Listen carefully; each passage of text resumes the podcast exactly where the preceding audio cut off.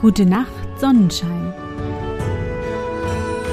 Der märchenhafte Podcast für kleine und für große Leute. Hallo, mein Sonnenschein. Wie war dein Tag heute?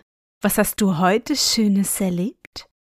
Mein Name ist Anne und ich begrüße dich zur 122. Folge meines Märchenpodcasts.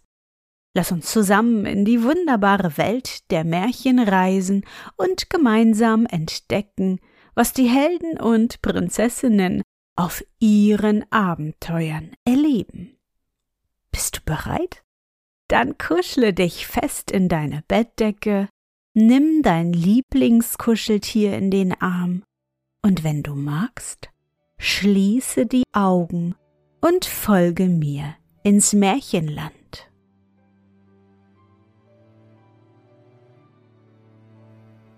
Ein Sommermärchen Als ich noch ein kleiner Knabe war, ging ich gern hinaus in die Waldlichtung, wo die hohen einzelnen Buchen stehen. Denn dort wusste ich die Stellen, wo die herrlichsten Erdbeeren im Grase wuchsen. Später kamen dann die Himbeeren, deren Sträucher wie kleine Wäldchen beieinander standen und rot von Früchten schimmerten. Und noch weiter wurden im feuchten Grunde die Brombeeren reif, so dass die grünen Rankenhügel wie mit blauschwarzen Perlen übersät erschienen. Ja, wenn ich jetzt an diesen lustigen Ort zurückdenke, so ist mir, als hätten nirgendwo die kleinen Vögel schöner gesungen als dort. Das aber weiß ich gewiss. Nirgendwo gab es so prächtige Schmetterlinge, so seltsame Käfer und so viel wilde Rosen, die mit dem apfelähnlichen Duft ihrer Laubblätter die Luft erfüllten. Eines Tages im Sommer lag ich dort auf dem Rücken im Grase und schaute in die hohe grüne Krone einer Buche. Rings um mich war lauter Sommermusik. Die Hummeln brummten emsig um die weißblühende Taubnessel, mit feinerem Tone summten unzählige Bienen im duftigen Kraut, und überall wetzten und schwirrten unermüdlich die kleinen Grashüpfer. Die warme Luft und der einförmige Sommergesang machten mich schläfrig, und eben wollten mir die Augen zufallen, als ein Schmetterling über mich hinschwankte, desgleichen ich hier noch nie gesehen hatte. Ein großer weißer Sommerfalter mit roten Augen auf den Flügeln, er glich dem Apollo in der Sammlung meines Onkels, allein dieser Schmetterling kam ja in unserem Flachlande gar nicht vor und als ich mich aufrichtete, um ihm nachzusehen, war er verschwunden und zeigte sich nicht wieder. Aber etwas anderes bemerkten meine erstaunten Blicke. Wo waren plötzlich all die anderen Schmetterlinge hergekommen? Ein seltsames Leuchten war über dem Grase, dass es wie grünes Gold schimmerte und die Blumen wie Edelsteine flammten. Darüber lebte und webte die Luft von unzähligen Sommerfaltern, als hätten sie diese Waldlichtung zu einer großen Zusammenkunft auserlesen. Da waren Schillerfalter und Schwalbenschwänze, Segler, Distelfalter und Eisvögel in buntem Gewimmel. Des niederen Volkes der Faunaugen, Füchse und Weißlinge gar nicht zu gedenken, ja die kleinen Feuervögel und Bläulinge schwebten in förmlichen Wolken über dem blühenden Thymian. Wenn jetzt der Onkel hier wäre, dachte ich. Ich wollte aufstehen, um ihn zu holen, allein als ich dabei den Stängel einer Glockenblume zufällig berührte, hörte ich ganz deutlich ein silberhelles Klingeln. Es war wie ein Signal, denn sofort antwortete die nächste und bald lief ein liebliches Läuten, das mit jedem Windhauch anschwoll oder sich verlor, über das ganze Feld. Oh, mir ward ganz wunderlich zumute. Du, was hat das zu bedeuten? fragte ich einen großen glänzenden Käfer, der behaglich auf einem grünen Blatte saß und sich sonnte. Dieser antwortete jedoch nicht, sondern hob und senkte plötzlich seine Flügel und fing an, heftig zu zählen. Dumm, dumm, dumm, Dummkopf, brummte er dann und flog davon. Über mir in der großen Buche raschelte es. Drei Eichhörnchen spielten dort. Als sie bemerkten, dass ich aufblickte, schauten sie nebeneinander von einem Aste auf mich hernieder, und mir war, als kicherten sie fein und höhnisch. Auf einmal ging ein sanftes Wehen und ein Duft von wilden Rosen über das Feld, und fern aus dem Walde schallte es wie die verhallenden Töne einer großen Kirchenglocke. Rosenrote Nebel zogen an meinen Augen vorüber, ich sah, wie durch einen verschwommenen Dämmer das unendliche Schmetterlingsgeflatter um mich her und die blütenbestreute Grasflur, die im Windhauch Wellen schlug, wie ein grünes Meer mit bunten Schaumkämmen. Die Sinne schwindelten mir. Ich schloss die Augen, sank in das Gras zurück und lag ganz still da. Plötzlich fühlte ich, dass ein leichter Schatten über mein Gesicht fiel und eine glockenhelle Stimme sprach Ei, ei, wie wunderlich ist das. Wer liegt denn hier im grünen Gras und schläft hier bei der Sonne glühen, wenn rings die wilden Rosen blühen? Ich schlug die Augen auf und schaute in ein rosiges Mädchenanlitz, das sich über mich gebeugt hatte, so dass das goldglänzende Haar, das zu beiden Seiten herabfiel, fast mein Gesicht berührte. Das Mädchen richtete sich auf, warf die Haare in den Nacken und lachte. oh, was für ein dummes Gesicht kannst du machen, sagte sie. Ich stand ganz verwirrt auf und starrte das zierliche Persönchen unverwandt an. Komm, tanz mit mir, sagte sie und ergriff meine Hand. Ich stolperte recht unbeholfen neben ihr her, denn nun sah ich es wohl, sie hatte Schmetterlingsflügel an den Schultern und ihre rosigen Füßchen berührten kaum die Spitzen der Gräser, so leicht schwebte sie dahin. Sie ließ mich los und lachte wieder. O Menschenkind, was hast du für Trampelfüße? rief sie. Dann schwebte sie auf einen musigen Stein in der Nähe klatschte dreimal in die Hände und rief Frau Eidex, Frau Eidex.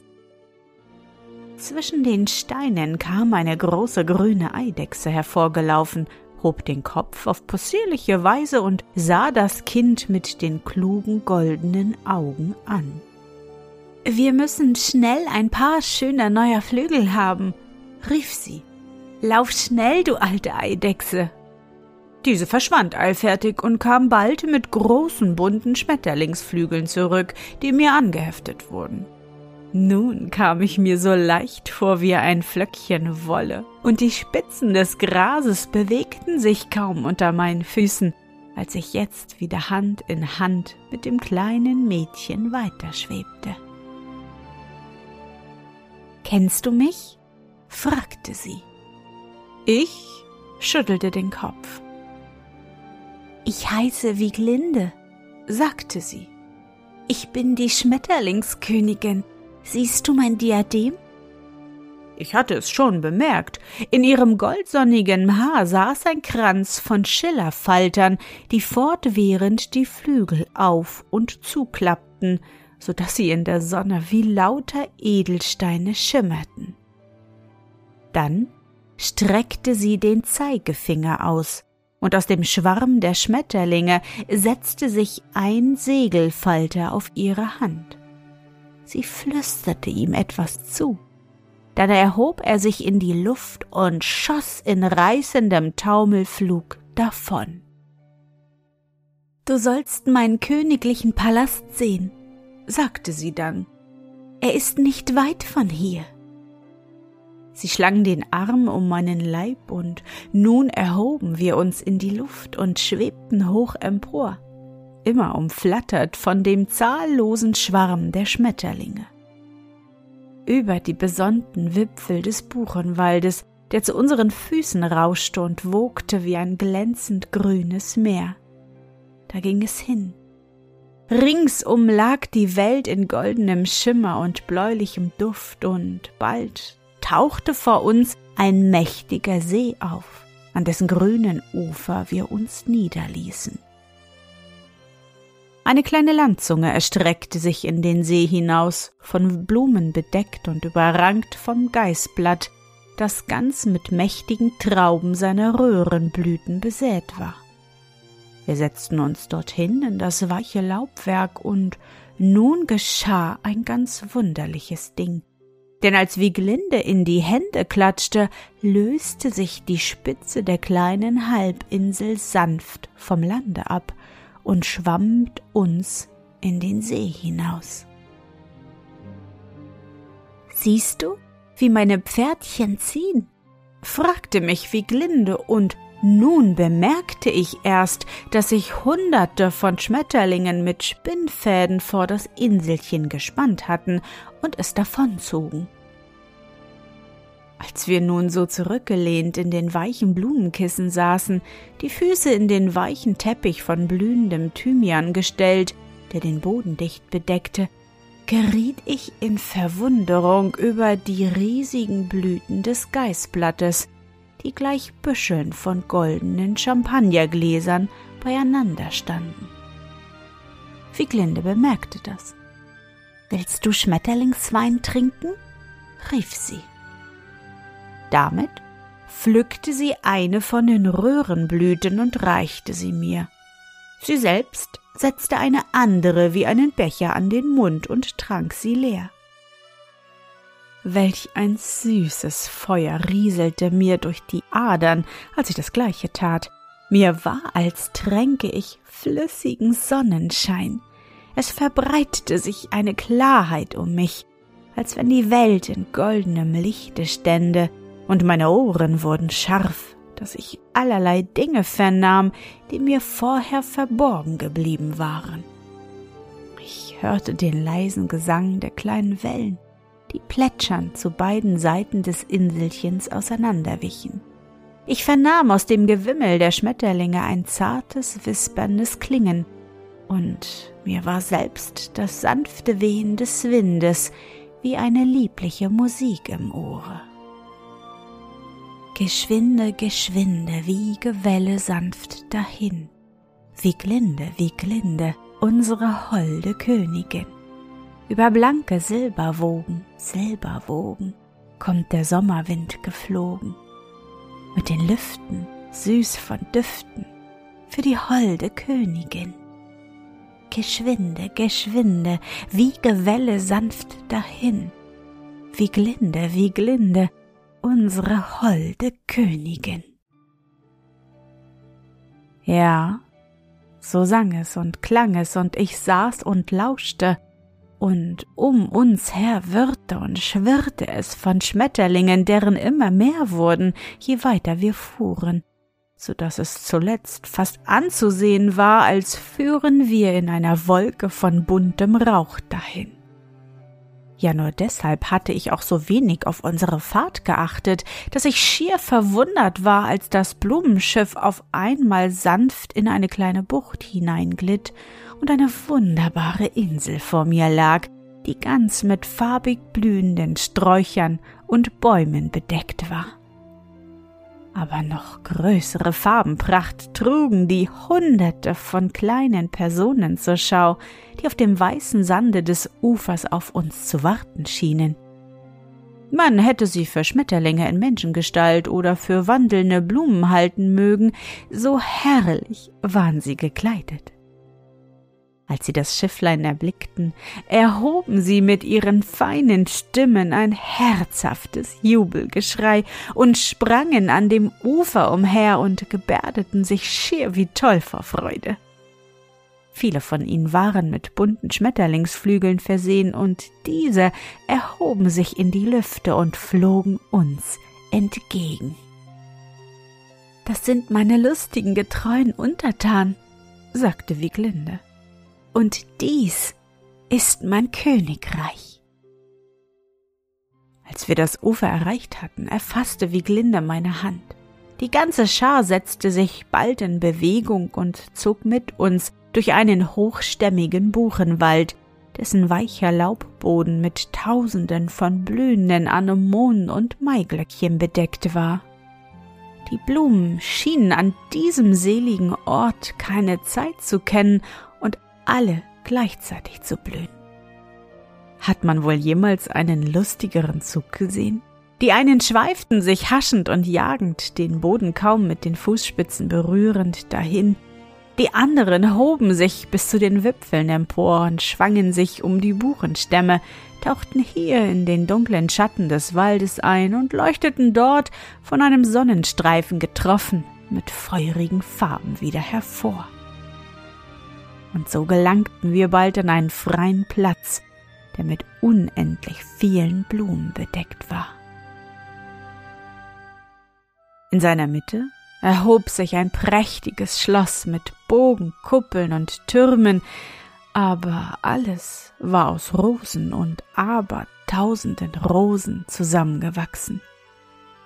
Zum Walde durch die Luft liefen von allen Seiten von den Türmen und Altanen aus farbige Blumenketten, die sich im leisen Winde schwankend wiegten. Und als wir in das Schloss eingezogen waren, gelangten wir in einen riesigen Kuppelsaal, dessen Decke mit einem leichten Geranke aus blühenden Rosenzweigen überwölbt war, durch das das Blau des Himmels freundlich hereinschien und die Sonne reichliche Lichter sendete. Der größte Teil des Saales ward durch einen kristallklaren Teich eingenommen, den riesigen Blüten und Blättern weißleuchtender Wasserrosen dicht bedeckten. Und in der Wand gegenüber dem Haupteingange wölbte sich in der Höhe eine Laube, in der ein Thronsessel stand. Statt einer Treppe führten strahlenförmig eine Menge Blumenketten empor, alles aus Rosen und immer wieder aus Rosen. Als wir näher kamen, sah ich auch, dass Sitz und Lehne des Thrones aus Rosensträuchern zusammengewachsen waren, deren Purpurblüten so dicht beieinander standen, dass dadurch die weichesten Kissen der Welt gebildet wurden. Auf diesem köstlichen Sessel musste ich neben Wieglinde Platz nehmen. Die andere lustige Gesellschaft hatte sich auf dem Pfeilchenteppich, der den Rand des Teiches umgab, gelagert und nun schwatzten sie miteinander in munterer Erwartung der Dinge, die da kommen sollten. Zuerst klatschte Wieglinde dreimal in die Hände. Auf dieses Zeichen setzten zwei sonderbare Herolde, die zu beiden Seiten des Thrones standen, lange goldene Trompetenblumen an den Mund und bliesen einen langen, summenden Ton in die Luft hinaus und seltsam klang es, als sie aufhörten das von ferne gleich einem Echo derselbe Ton zurückkam. Darauf blieb anfangs alles still. Nur ein leises Klingen und Wispern ging draußen über die mit Blumen bedeckte Wiese. Zuerst kamen dann einige seltsame Männlein zu dem Haupttore hereinspaziert. Wahrhaftig hätte sich nicht alsbald herausgestellt, dass es Musikanten waren, man hätte sie für große Käfer und Heuschrecken halten mögen. Sie setzten sich unter einem riesigen Farnkraut am Rande des Teiches und begannen in den sonderbarsten Manieren ihre Instrumente zu stimmen. Sie strichen ihre dünnen Arme und Beine zusammen und brachten verwunderliche Töne damit hervor.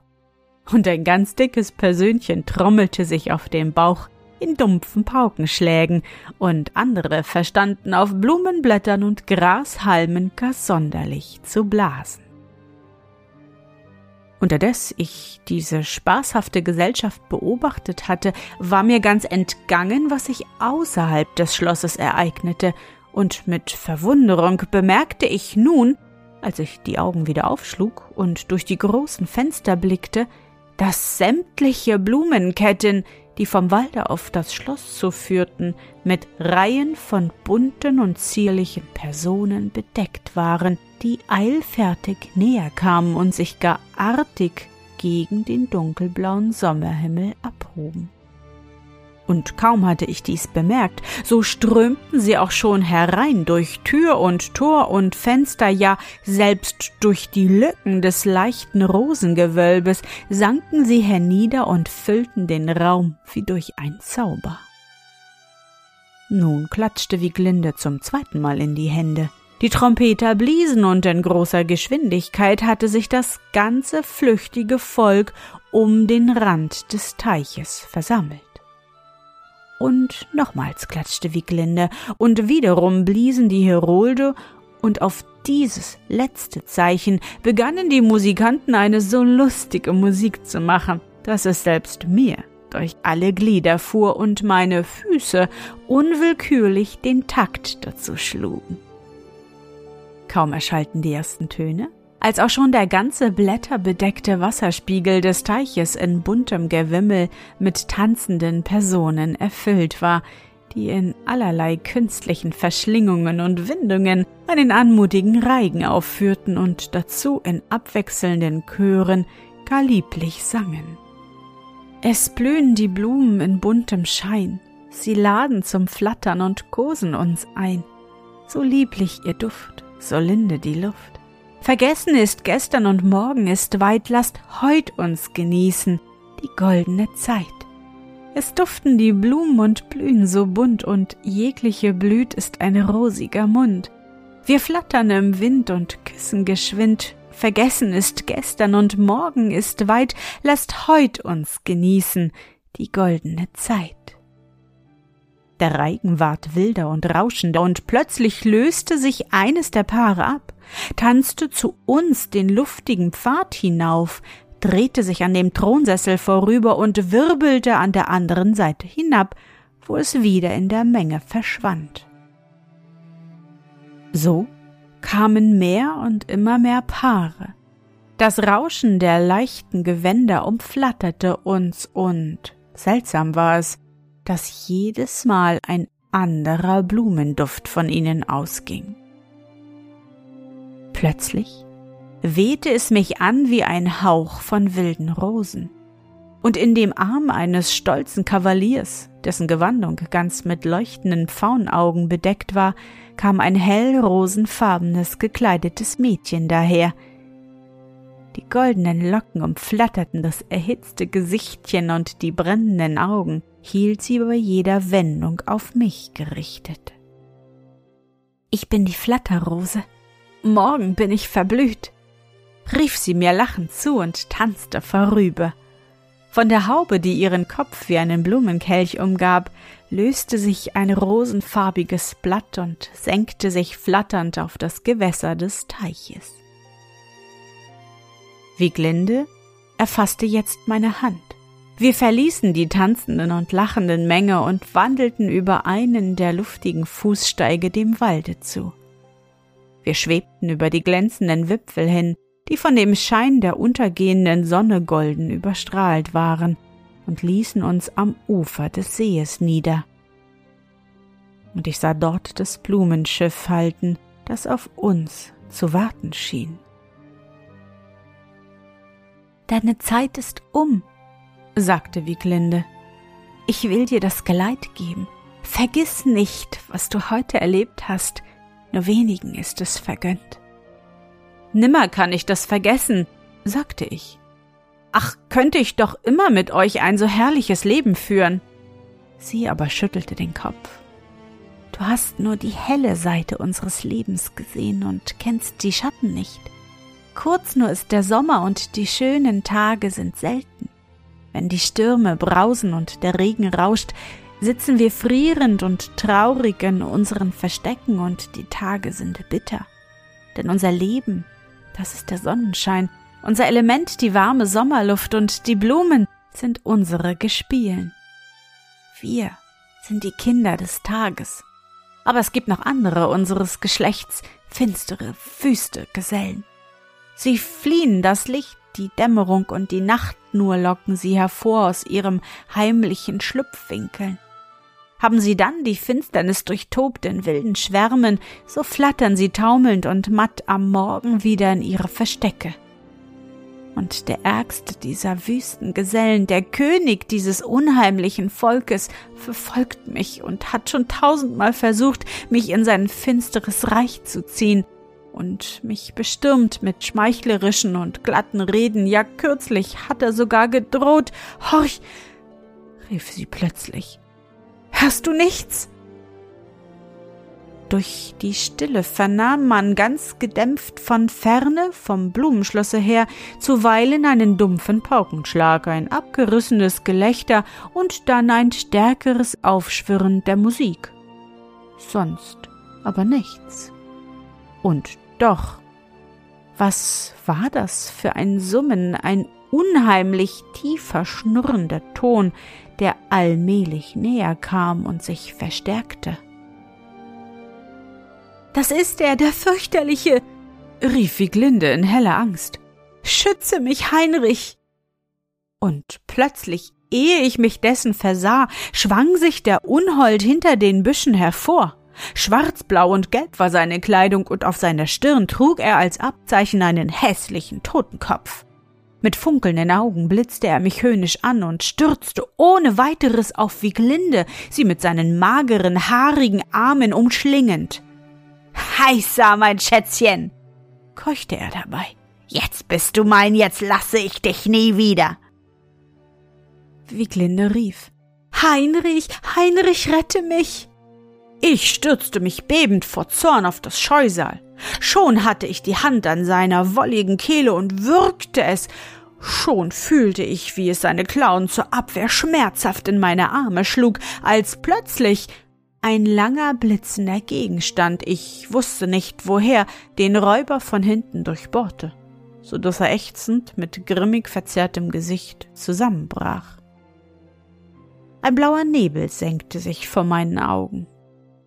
Alles verschwamm und verlief ineinander. Ich sah nur noch Wieglinde wie einen weißen Lichtschein davonschweben. Dann war alles dunkel. Als ich die Augen öffnete, lag ich im Grase unter der hohen Buche. Die Abenddämmerung war schon hereingebrochen und vor mir stand mein Onkel der Naturforscher, einen mächtigen Totenkopfschwärmer an seiner Nadel spießend. Er sah ernst auf mich herab, schüttelte den Kopf und sagte Schlafmütze. Dann wandte er sich von mir und ging mit langen Schritten durch das hohe Gras dem Dorfe zu. Ich richtete mich auf, noch ganz betäubt, und blickte verwirrt umher. Und über mir sang ein einsames Rotkehlchen müde sein Abendlied, und ein prachtvoller weißer Schmetterling schwebte in einiger Entfernung über das Feld, und er verlor sich im dämmernden Walde.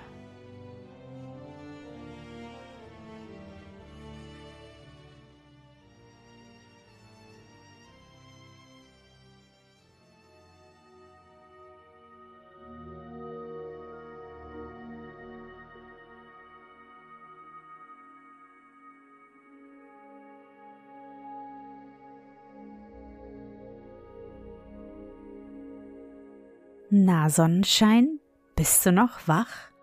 Das war das Märchen Ein Sommermärchen von Heinrich Seidel. Ach, wäre ich doch nur dabei gewesen, bei diesem spektakulären Sommerfest der Schmetterlingskönigin Wieglinde. Mit schimmernden Flügeln tanzte ich dann durch die Lüfte und schwebte sanft zur Erde hernieder. Doch frage ich mich, ist Heinrich wirklich da gewesen oder war es doch alles nur ein Traum? Was meinst du? Ich hoffe, dir hat unsere gemeinsame Reise heute gefallen. Für mich war es wieder wunderbar und ich danke dir, dass du mich begleitet hast. Und bevor du nun die Augen schließt und in dein Traumland reist, möchte ich mit dir nochmal an dein schönstes Erlebnis heute denken. Was war es?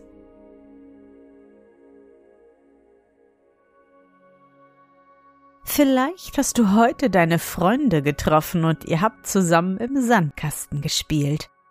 Oder du bist gerade bei Oma und Opa und ihr wart bei der Eisdiele um die Ecke eine große Kugel Eis schlecken. Versuche dich an dein schönstes Erlebnis heute zu erinnern.